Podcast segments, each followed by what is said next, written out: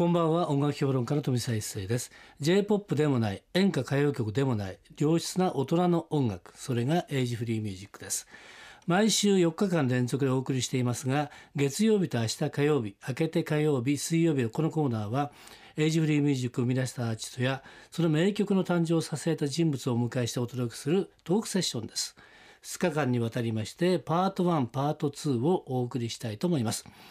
早速今日のゲストを紹介しましょう今日のゲストはこの方ですこんばんは、アンリーです。はいよろしくごお願いします無沙汰。ご無沙汰で、あの、毎年。一年くらい？一年ぶりですかね確かねぶりだと思いますけども。ねそんな感じでしたねお声掛け、ありがというやいやございます。で今回来ていただいたのはですね、い8月19日に発売されました「スムースグルーブはい。」なんですけれどもはい。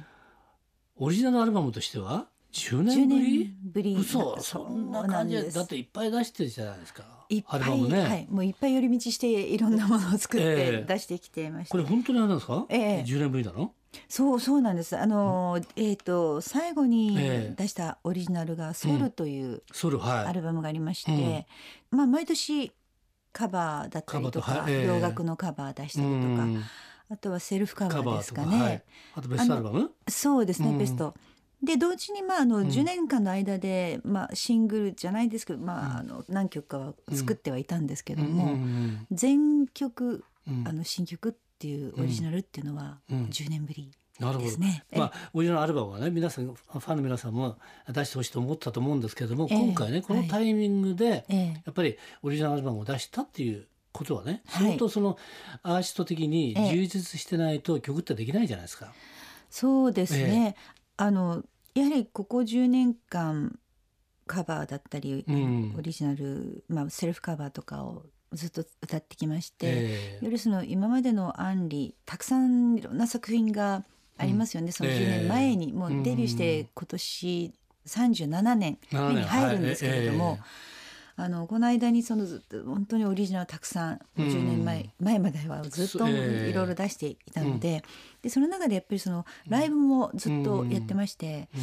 で歌う曲でたくさんまあありすぎてですね、ええ。でファンの方からこうリクエストもたくさんいただいうん。てきて、うん。でなかなかこうそのリクエストにお答えできることができなかった時期が、ええ。あの要するにその隠れた名曲っていう、うん。いわゆるどうしてもこうシングルというか「キャッツアイ」だったりか「ええ悲しみが止まらない」とか、ええオリビアを聴きながらうん必ず歌うんですけれども、うん。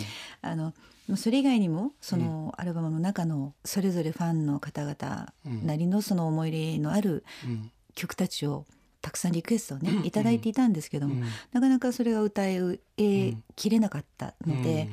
それをなんかこう紹介していきたいということもあって、ええ。なんかこの10年間の間でうん。できる限りそういうものをこうライブで歌って、うん新曲出すとやっぱり新曲どんどんやっていかなきゃいけないので。ね。ええ。あの溜まっていってしまうんですよ、歌えてない、うん。歌えない曲がね。でも普通の場合ヒット曲も歌わなきゃいけないしっていうのがあるあんですね。そうなんですはい、ね。ええでその中で言うと例えば二十数曲の中で、うん。もう何曲か決まっちゃうもんね。そう。絶対歌わなきゃいけない曲っていうのは。時間が決められちゃってますので、えなのであの少しこう、うん。まだいいかなまだいいかなっていう、はい。あの中で、まあん。あとはその「シンガーアンリー」というものをしっかりと温めながら再、うんまあ、自分をまたこう見つめ直す期間でもあったと思うので、えあのまあ、そういうこともあってなんとなくこうやってるうちに10年経ってしまっていたという。えなるほどええなるほど。ええまあアンリといえばねあのーオリビアを弾きなでデビューしてね、そしてその後に、えーポップスに関していろんな挑戦をねしてきましたよね、はいええ。当時で言うと、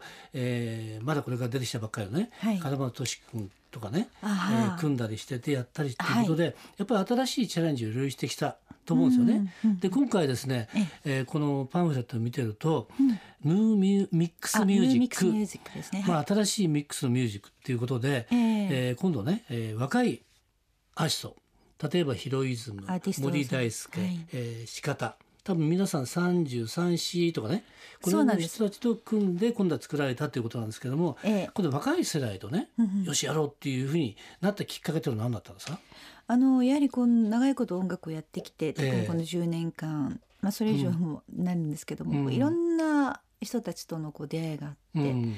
でもちろんその若い世代の方々以外でもいろんな、ええ。あの方々との出会いの中であの自分の中であいつかこう、うん。若い、うん。あの世代というかこう、うん。私たちの世代ではなく、同じ世代でもいいんですけども、はい。十分それはもうややってきてることなので、えー何かこう新しいジャンルじゃないですけども、うん。何かちょっとこう違うことをやりたいなとうんいうことが、うん。まあそういう思いもありまして、でいい作品とか結構みんな作っていたんですようんうね。ん。ですごくこの音楽に対してのこう思いうん。だったりとかが割となんかこう私たちのうん。世代うん。と同じ、まあ、特に私の周りはまあヒロイズムさんとかはい。森さんだったり四方君もそうなんですけども、うん感覚と申しますかね。うん。やっぱりこう思いがに似てるところがすごくあって、うん。あのあ彼らとちょっと一回音楽やろうかと。で自分でそのオリジナルを作るっていうことうんもありまして、うん。今までは自分で全部曲作ってはきたんですけども、えあえてそこに行かずにーうん。いわゆるアンリ、うん。私のサウンドと彼らのサウンドの融合、うんうん。そこで生まれてくるものはどういうものかなっていう、うん。うん。なんかこう面白いものができそうだなっていう、うん。なんかそういう気持ちがあってで、まあ、今回一緒に音楽をやることになって、彼らにその作品ですかね、うん。あの作ってもらうっていうオファーをして。なるほどね、まあ、えーコラボレーションの中から化学反応が起きて、ええ。なんか新しい魅力が出てきてるんじゃないかなっていう感じですけれども、はい。まさしくそんな感じのアルバムを育つと思うんですけれども、えーはい。ちょっとこれでね、えーヒロイズム森大輔さんそれからはい四方さん、ええでちょっと紹介していただいてどんな方なのかっていうのがね、えーヒロイズム、はい、ヒロイズムさん、はあの彼はですね、えアメリカにえー基本的に今住んでまして、ええ。アメリカで音楽を作っているんですね。うんうん。でヒロイズムさんっていうのが彼のアーティスト名、個人のーアーティスト名ね。はい、はい。うん。で彼自身あの他のいろんなアメリカにいる、うん。その音楽仲間と一緒うんうにん。チームを組んで、うんうん。いろんな方たちにお曲を提供してるんですね。はい、うん。でまあそのなんか彼の夢っていうのがうん。たくさんあって、はい。なんかそういうことを語ってるうちになんか、うん。あああもう面白いなと思って、うんでもちろんあの音楽音も聴かせていただいてるので、で作ってもらったのが、まあ、去年「レディー・トゥ・ラブ」っていう曲、はい。あのスキャンダルっていううん。アメリカのドラマがありまして、うんうんでそれのテーマソングをちょっと作ってもらった時にあすごくいい感性、近いなんか私が求めていたうん。感性を持っている方だなと思って、で今回やろうというようになったんですね。そうですね。はい。あと森さん。はい。森大輔さんは、うん。もう彼ももう今現役で頑張ってやってましてあのソロで彼のアルバムも IB レコードさんでね1枚出はいしてるんですけど、えあの作家としてやはりずっと注目を私なんかこうしてましてー、え。いつか機会があったら、うん。あ一緒に仕事したいなと思ったのが森さんで、まあそれきっかけですーね。うん、で四方さんは、四方さんは、うん彼はたまたまちょっと私の仲間がいて、その仲間がちょっとこうグループを組んでたんですね。はい。で今ちょっと休業中ではあるんですけど、彼自身はうん。いろんなアーティストに作家と申しますかうん曲を提供してまして、で彼の歌もちょっと聞いていたことがあったので、ええすごく声も良くて作品もすごくいい作品が、うん。を作るのでなんかこう一度ちょっと曲を作ってもらおうかなっていう、うん。なんかこう昔「ビキニ」っていうねアルバムで、ええさっきおっしゃってたように、門松俊樹さんがいて、うん小林武史さんがいて、そうですねはい、でえ彼らも本当にいいもの、感性を持っていたので、うんなんかそこから何かこう、いい音楽が生まれたらいいなっていうところで、あの時はこうコラボをしたんですけども、うんなんかそれの第二弾みたいな感じですね。ここか、うん。うん。またここから新しくアーティストアンリっていうものが、うんのサウンドが生まれていったらいいなっていううん。思いもあって、あのヌーミックスミュージックっていうのが、のミックスミュージックってですね、はい、あのポップスでもなく、えニューミュージックでもなくっていう、フォークでもないっていうところですね。えー、でこれねヌーヌーミックスミュージックはこれ兄さんが命名したっていうね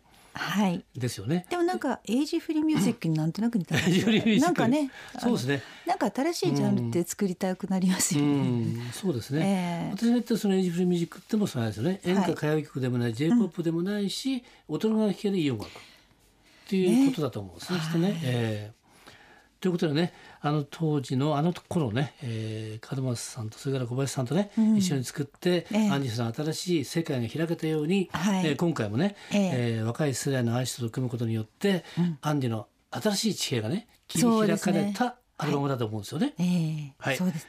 それではですね、はい。そんな中から一曲選んでいただいてえ曲紹介お願いできますか？はい。この「ブランニューデイ」という曲なんですけども、あの森大輔さんが作ってくださった曲はい。で素晴らしい曲です。聴いてください今夜のトークセッションのゲストはアンジさんでした。明日も引き続きよろしくお願いします、はいよろしくお願いします。富澤一世のエイジフリーミュージック。また明日の夜お会いしましょう